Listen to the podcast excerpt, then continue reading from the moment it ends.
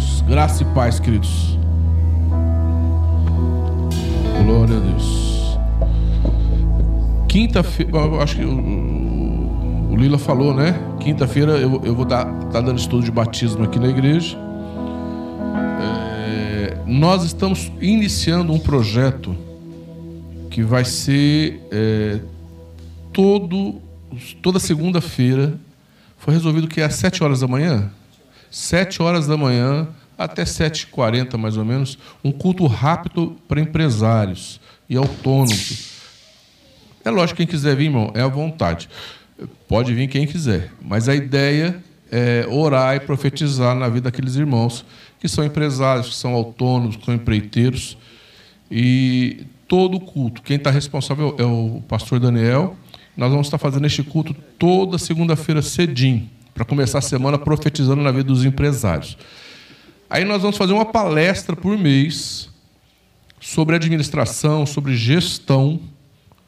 É, a gente observa que é, é, hoje o mundo ficou muito moderno e tem muitas coisas novas que a gente que é mais velho não, nem sabe. Tem irmãos que nem sabem que existe. Né? Então a gente quer orientar.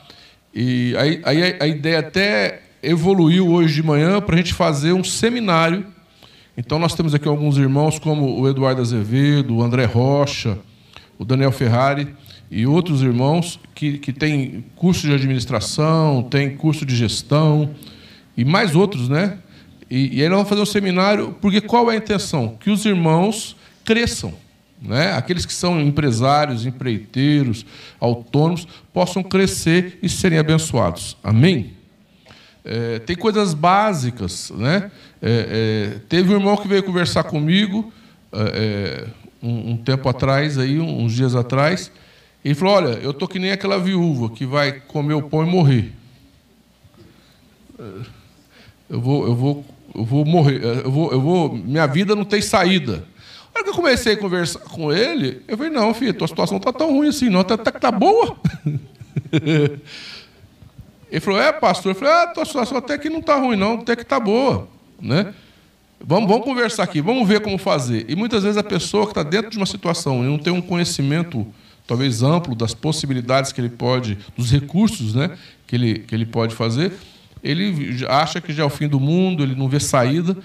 E outra coisa que nós queremos fazer é que os irmãos tenham comunhão um com o outro, para que um possa orientar o outro. Talvez a, a, a, a, saída que você precisa está na ideia do outro. Amém? Na multidão do conselho, repete comigo, na multidão de conselho, habita a sabedoria. Então, esse, quem quer ser um empresário de sucesso abençoado, empregar muitos. Presta atenção na coisa, não tem nada a ver com o que eu vou pregar aqui, mas a ideia vai evoluindo. É, olha a diferença do comunismo para o capitalismo. O comunismo parece uma coisa muito bonita. Mas a ideia do comunismo é o seguinte: vamos pegar tudo que nós temos e dividir entre todos. E todo mundo vai ser igual. Isso parece bonito. Mas lá no fundo vai acabar matando aquelas pessoas que têm ideias, sabe, especiais, eh, ideias, pessoas que têm muita capacidade, né? Uma vez teve um professor que, para explicar para a classe dele o que era comunismo e por que, que o comunismo não era bom, ele pegou, todo mundo fez a prova, aí ele somou as notas e dividiu todo mundo pela mesma igual, somou e dividiu para todo mundo. Aí todo mundo recebeu a mesma nota. Aí ele falou assim, o pessoal falou, pastor, todo mundo tirou a mesma nota? Ele falou, não. Eu somei e dividi por todos. E vamos ser iguais. Vamos somar e distribuir igualmente para todos. O que, que aconteceu? Aqueles que, se, aqueles que estudavam e se aplicavam para fazer a prova, falaram, ah, já que eu não vou tirar nota boa mesmo, não vou estudar. E aquele que não estudava, não estudou mesmo, porque falou assim: ah, eu vou de carona. Né? Aí chegou na outra prova, a nota de todo mundo caiu um pouco. Na outra, caiu mais. Na outra, caiu mais, até todo mundo ficar no vermelho. Aí reclamaram, né? Enquanto está todo mundo tirando azul, ainda vai, né? Aí falou: tá vendo? Isso é comunismo. Né? É, quem é forgado vai forgar mais ainda. E quem quer trabalhar desanima. Porque fala, vou ter que trabalhar para o outro. Então desanima. Né? O que é o capitalismo? É, nós não somos iguais. Nós não somos pessoas iguais. Cada um tem um talento. Né? Cada um tem uma capacidade. Nós não podemos ter inveja de quem tem um talento especial, bom para ele. Se o cara joga bola, inteligência, gente, não é só tirar nota na escola, não. Tem gente que é inteligente para jogar bola, tem gente que é inteligente para dançar, tem gente que é inteligente para falar, tem gente que é inteligente é, é, para para operar uma pessoa, tem gente que é inteligente para construir uma casa, né? Tem a inteligência, todo mundo é inteligente em alguma área. Amém? É, isso chama-se inteligência emocional. Todo mundo é inteligente humano. Ninguém é burro. Todo mundo é inteligente. Nós não, não podemos ficar com inveja. Aquele cara joga bem ganhou dinheiro, bom para ele. Deus abençoe ele. Se aquele camarada montou uma empresa e conseguiu com aquela empresa ganhar dinheiro e dar emprego para muita gente, glória a Deus. Se você pegar, por exemplo, uma meia dúzia de pessoas aqui em Brodowski, meia dúzia, dez pessoas, empresários, para para pensar, agora não vou falar nome para não criar nenhuma situação, que dão emprego para 20, 30, 100, 200 pessoas. Você conhece alguém aqui em Brodowski que dá emprego para 20 pessoas? Você consegue, conhece alguém aqui em Brodowski que dá emprego para 50 pessoas? Então, essas pessoas, elas não sustentam uma família, elas sustentam 20 famílias, 50 famílias. Porque o negócio delas, elas tiveram a capacidade de, de, de fazer um negócio, de, de prosperar naquilo, e, e o negócio delas faz com que 20 famílias vivam daquilo. Então a gente não pode ficar com raiva dessas pessoas, também não pode ficar com inveja delas. É, tá, tá bem porque roubou. É o que eu mais ouço. É, que lá conseguiu porque roubou. Por que roubou? Só consegue as coisas roubando? Ninguém consegue com o suor do trabalho? Tem lá os que roubaram. Mas quanta gente consegue trabalhar? Você conhece alguém que é honesto, que prosperou e dá emprego para outras pessoas? Quem, quem conhece alguém honesto, dá um glória a Deus aí. Então tem. E você, você é um empresário, se não é, vai ser em nome de Jesus, que vai dar emprego para muita gente, amém? Se você dá emprego para dois, três pais de família, você não sustenta um, um, uma família, você sustenta duas, três. Porque com o seu trabalho, com a sua capacidade, é, é, você consegue. Então nós não podemos ter inveja, raiva, é, é, ah, fulano de tal, é, porque a desculpa de todo é, conseguiu porque roubou, é, porque não sei o quê. Né? Um dia eu falei para um rapaz assim, né? Brasil é maravilhoso, eu, eu, tinha, eu, vim da praia, tem lá um monte de haitiano trabalhando lá, um monte de, de, de africano trabalhando lá na praia, vendendo as coisas feliz. Veio para cá e conseguiu pelo menos um, ser camelô. Estava passando fome lá no, no Haiti. Ele falou assim para mim: é, Eu também fui na praia. Aquele monte de lancha. Por que, que eles não vendem e dividem o dinheiro com a gente? Você está entendendo? Você não tem que ficar olhando o que o outro tem. Se o cara está com uma caminhonete, glória a Deus. Um dia você vai ter a sua também, em nome de Jesus. Amém? Então, a nossa mentalidade, não, hoje o Brasil vive uma mentalidade, o Ocidente, é uma doença de comunismo. É, é, comunismo, é comunismo. Fala socialismo, esquerda, é tudo a mesma coisa. O, o, o ai, de, não tem isso, queridos. Nós vivemos num país que dá condição de você trabalhar e prosperar. Quem aqui conseguiu trabalhar e prosperar e hoje está bem? Levanta a mão aí. E o que nós queremos é te ajudar a prosperar mais ainda, crescer, amém?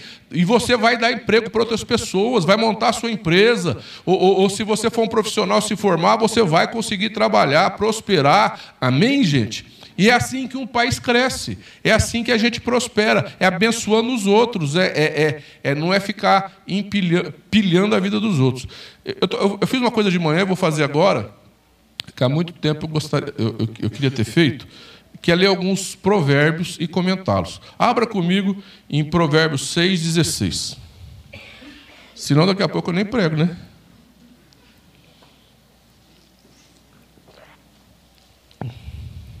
Eu li alguns provérbios de manhã e vou ler outros hoje, agora à noite. Eu achei que eu ia tudo, uma, né? mas não dá. Vamos orar. Pai, no nome de Jesus, eu te louvo, te agradeço pela tua palavra. Nós necessitamos de sabedoria, nós necessitamos de graça, nós necessitamos, ó Deus, de unção e de orientação para termos uma vida abençoada, Senhor. Oh Deus, nos instrua na tua palavra, Senhor, nos ensine a caminhar nos princípios da tua palavra, Pai, em nome de Jesus. Amém. Seis coisas o Senhor aborrece, e a sétima a sua alma abomina: olhos altivos, língua mentirosa, mãos que derramam sangue inocente, coração que trama projetos iníquos, pés que se apressam a correr para o mal, testemunha falsa que profere mentiras, e o que semeia contenda entre os irmãos. Olha que coisa interessante. Muitas vezes nós falamos assim: ah, aquele fulano é isso, aquele fulano é aquilo. É, porque aquele lá vai na igreja e faz isso, aquele lá faz na igreja. E nós olhamos muitas vezes coisas assim, é, né? que a gente olha e fala, ah, aquele fulano né? fez aquilo errado. E tem algumas coisas pequenas, pequenas aos nossos olhos, não aos olhos de Deus, que a gente acha que passa batido diante de Deus. Né? E não passa batido.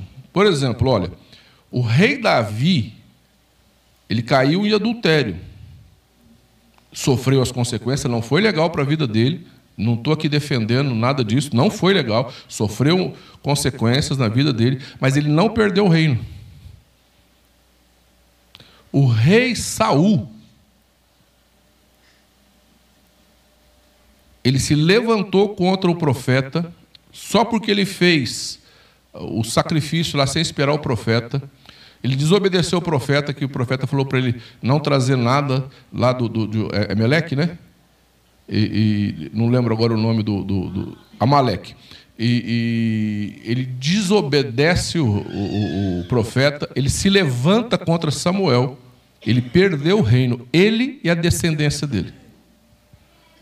Davi não perdeu o reino e a descendência dele continuou no poder. Continuou no poder. Então, a gente muitas vezes acha que um adultério é mais sério que uma rebelião. Mas para Deus a rebelião é mais séria do que o adultério, porque o adultério é um problema da carne. Muitas vezes a pessoa cai num problema da carne, é sério e tem consequência, viu, gente? Não vai na. Ah, então o pastor falou que não, não tem problema, que tem sim, e a pessoa se rala. Mas eu estou dizendo que mais sério que um adultério é a rebelião para Deus. Né? E aqui ele está dizendo, olha que coisa, que Deus se aborrece de seis coisas. A sétima Deus abomina. Então o que, que Deus abomina? O que semeia contenda entre os irmãos. Né? É, aquela pessoa que fala mal de um para o outro, isso é semear contenda. Deus abomina isso. Ah, vou te contar uma coisa. Ó. Você não conta para ninguém, mas eu fiquei sabendo. Alguém já viu negócio, essa conversa? Ó, ó, boca de siri, contar só para você. Né? Você ficou sabendo de fulano de tal? Você ficou sabendo o que ciclano fez? Ou, ou a gente fala assim, ó, fulano estava falando mal de você. Eu vim aqui porque sou teu amigo e eu não aceito isso. Não aceito essas conversas. É, mas lá na hora, não, não foi contra a pessoa. Né? Então, muitas vezes até concordou com a pessoa, depois vai e fala. Então, a Bíblia está falando que Deus abomina isso. Queridos, isso é um mal. Ser maldizente é um problema sério, é uma doença. A Bíblia está falando, Deus coloca o maldizente no mesmo padrão que um adúltero, um, um efeminado, um sodomita na, no Novo Testamento. Então, tem pessoas que têm mania de falar mal. E nós temos que aprender, como homens e mulheres de Deus, a falar bem.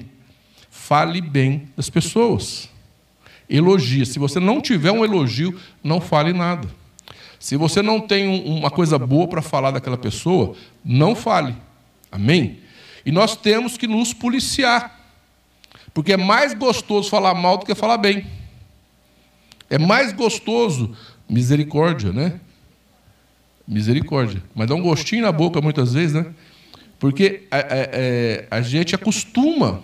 E muitas vezes a gente vem, vem de família e, e, e vem de é, é, criação, aquela mania de falar mal, aquela mania de contar a vida dos outros, de botar defeito, de contar o que o outro fez, fofocar.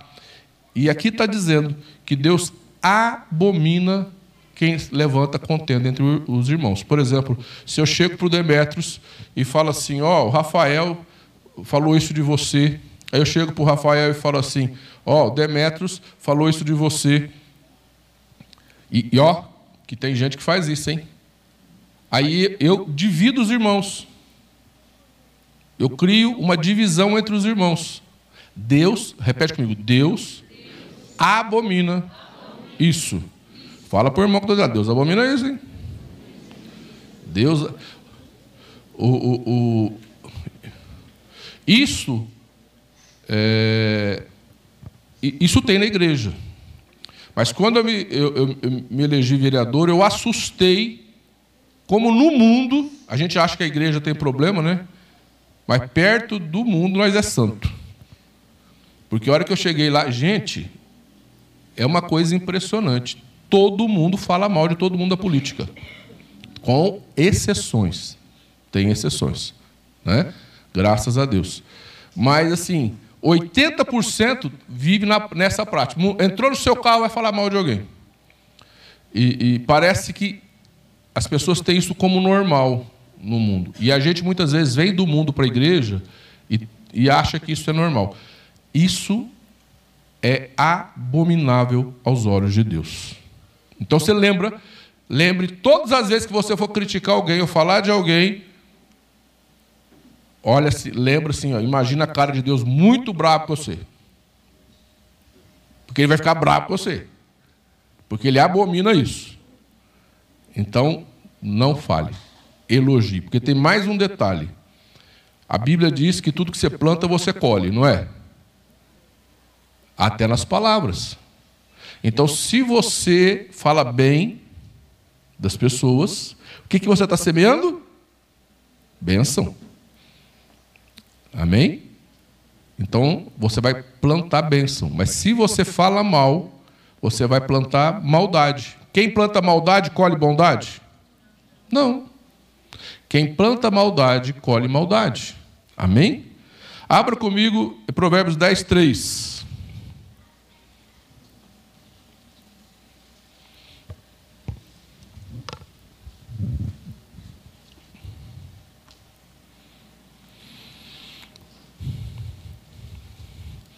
O Senhor não deixa ter fome o justo, mas rechaça a avidez dos perversos.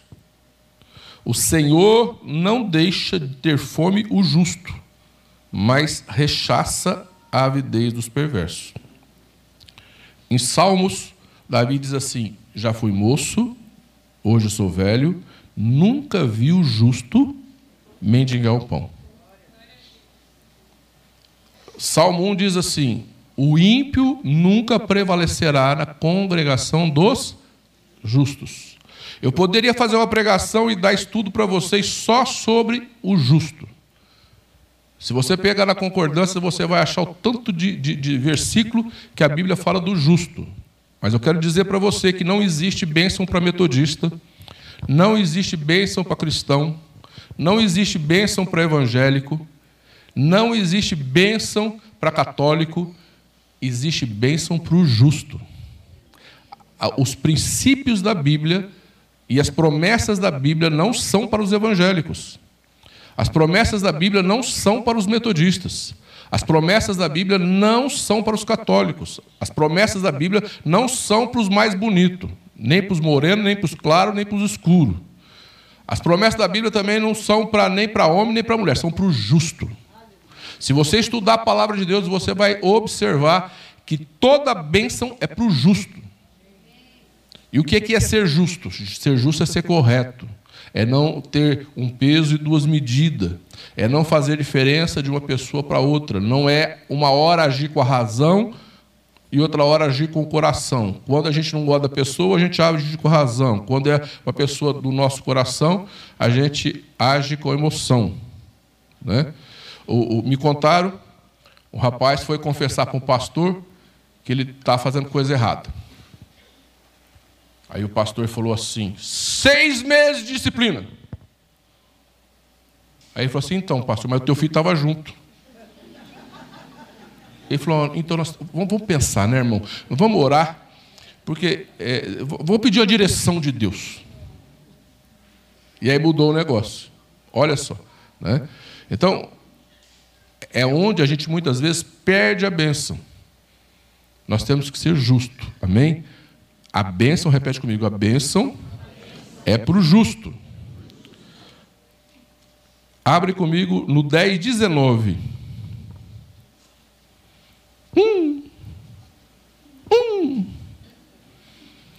No muito falar não falta transgressão, mas o que modera os lábios é prudente. Eu gosto daquele. É, é, versículo fala que até o, até o tolo, quando quieto, se passa por sábio.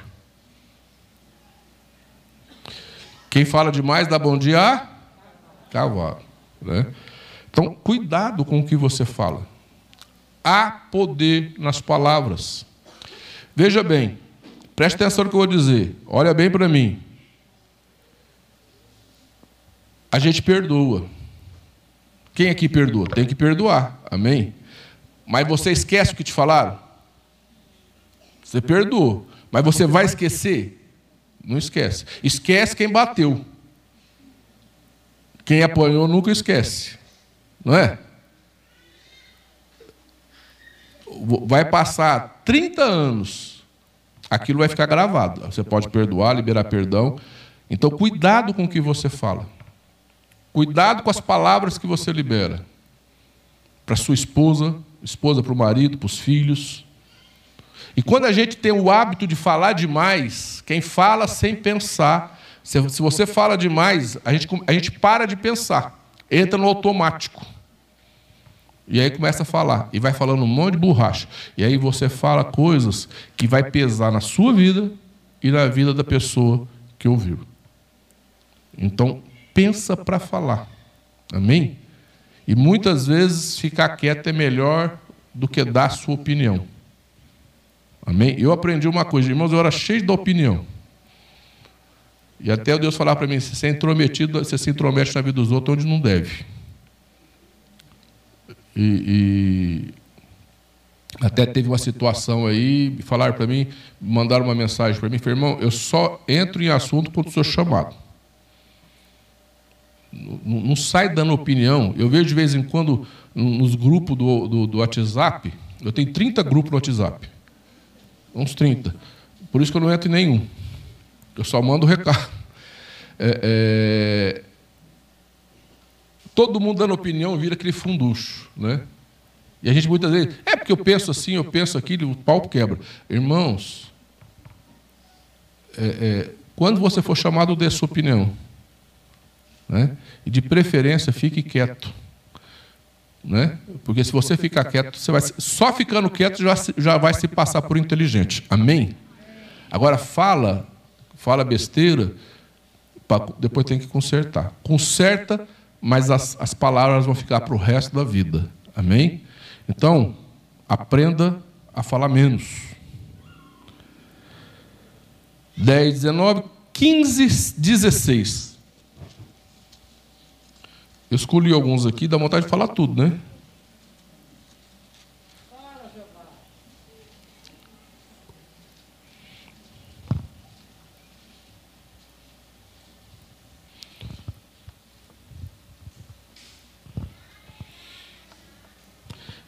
Melhor é o pouco, havendo temor do Senhor, do que grande tesouro onde há inquietação. Melhor é o prato de hortaliças onde há amor do que o boi cevado e com ele o ódio. O, versículo 17, 1.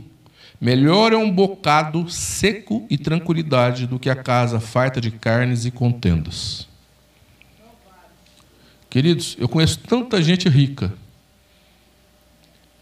que não, não tem amizade nem com a própria família. Eu conheço tanta gente que, que, que tem tudo de bom na mesa, mas não tem o prazer de sentar com a família para comer. O que, que adianta uma picanha se você não tem com quem dividi-la? Comer sozinho não tem graça. Eu conheço gente, e não é pouco, que mora numa mansão, e aquela mansão virou, foi um presídio. Aqueles portões altos, segurança e a pessoa trancada lá dentro, e não tem com quem dividir a vida. Então, essa questão de riqueza é muito relativo. Essa questão de riqueza é muito relativa. Tem gente que não tem o prazer de sentar com a família e comer. Tem gente que não tem o prazer. Eu, eu, eu... A gente muitas vezes, eu, eu vejo situações em que as pessoas muitas vezes não têm o prazer de se relacionar. Tem ódio, tem contenda, tem briga, tem desavença.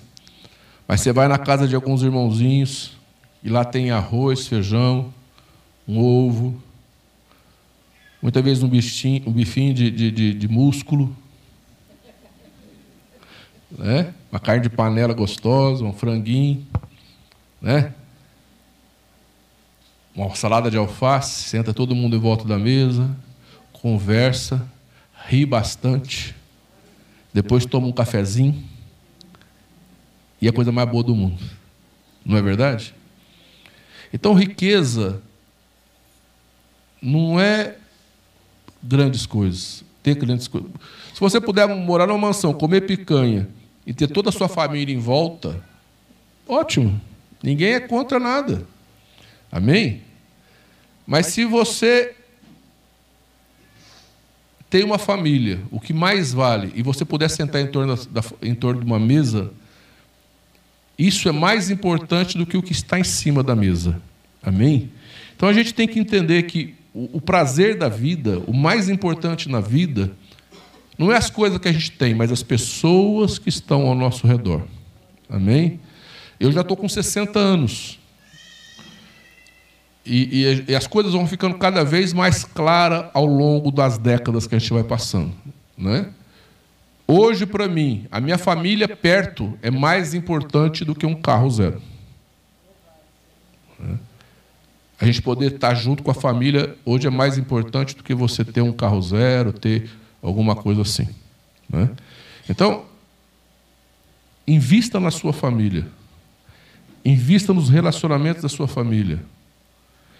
Amém? Porque tem gente da minha idade, ou mais velha que eu, que hoje está sozinho dentro de casa porque espantou os filhos. Tem filhos que não têm prazer em ir na casa dos pais, porque sabe que vai chegar lá e só vai ter contenda. Tem filhos que evitam ir nas casas, na casa dos pais, porque não é gostoso. E as pessoas não vão quando não é gostoso, vai só por obrigação. E aí vai de vez em quando. Então valorize o relacionamento. Amém?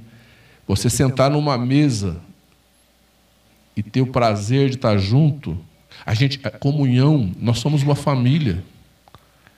A gente poder sentar aqui, fazer a Santa Ceia, poder se abraçar, ter irmãos. Talvez você não tenha uma família, está sozinho aqui, mas você tem vários irmãos e poder sentar. Isso é as coisas que, que eu acho mais lindo na igreja. É quando os irmãos reúnem, célula, grupo, ministério, faz churrasco, senta, conversa, faz reunião de oração, vai todo mundo junto, vai numa pizzaria, tem comunhão. Igreja não é só o culto, é relacionamento. Amém? É a gente estar tá junto, poder sentar, poder ter relacionamento. Porque lá na frente, se você não desenvolver relacionamentos, você vai ficar sozinho. E não é gostoso ficar sozinho. Se amanhã você tiver carro zero, morar numa casa excelente, tiver do bom ou do melhor na geladeira e não tiver ninguém para ir lá, a sua vida perdeu graça. perdeu sentido. Amém? Por isso, cultive a família, cultive esta família, porque é o que mais vale na vida. Amém? Vamos lá. Versículo 16, 25.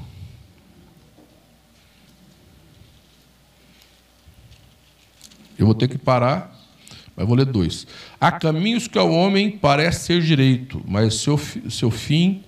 Há caminhos que parece direito ao homem, mas afinal são caminhos de morte.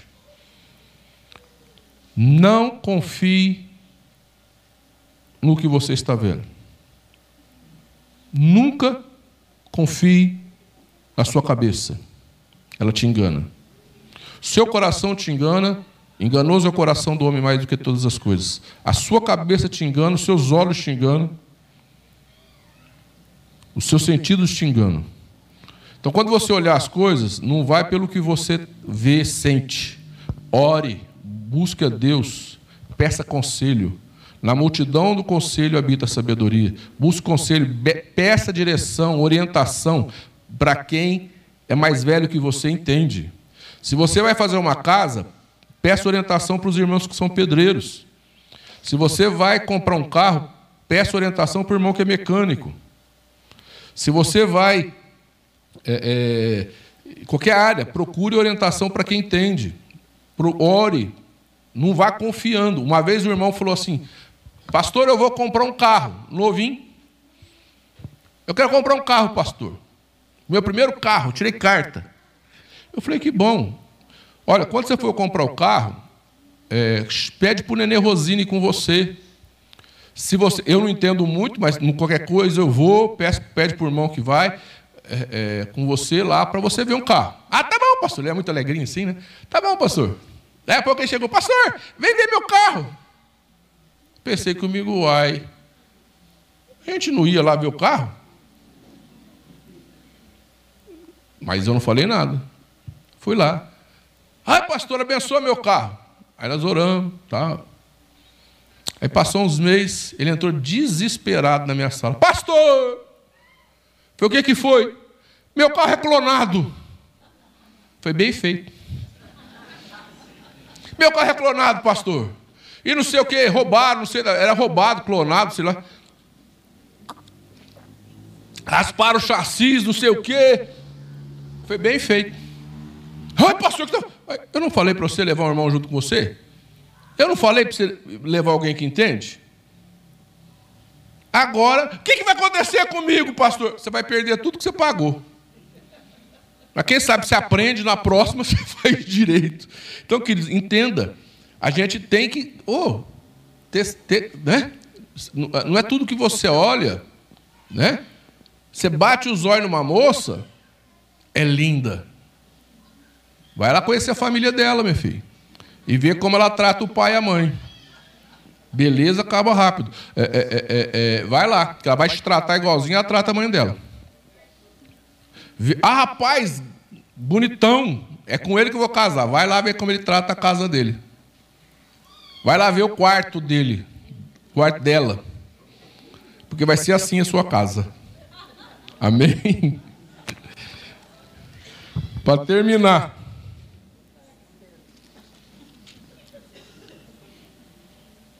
Vamos terminar com esse daqui. Abra comigo em 19 e 17.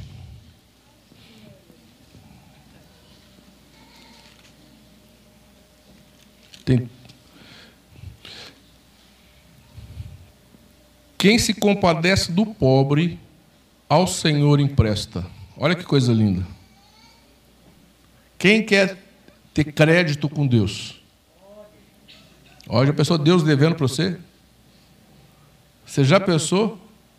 Deus devendo para você? Como que você faz Deus dever para você? Se, se você emprestou para o Senhor, Ele te deve. Amém? Abençoando as pessoas. Amém? Abençoando o pobre. Sendo, tem um outro provérbio que diz assim: ó, a alma generosa, essa prospera. Amém?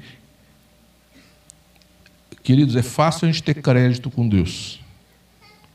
é sendo bom com as pessoas, principalmente com aqueles que precisam.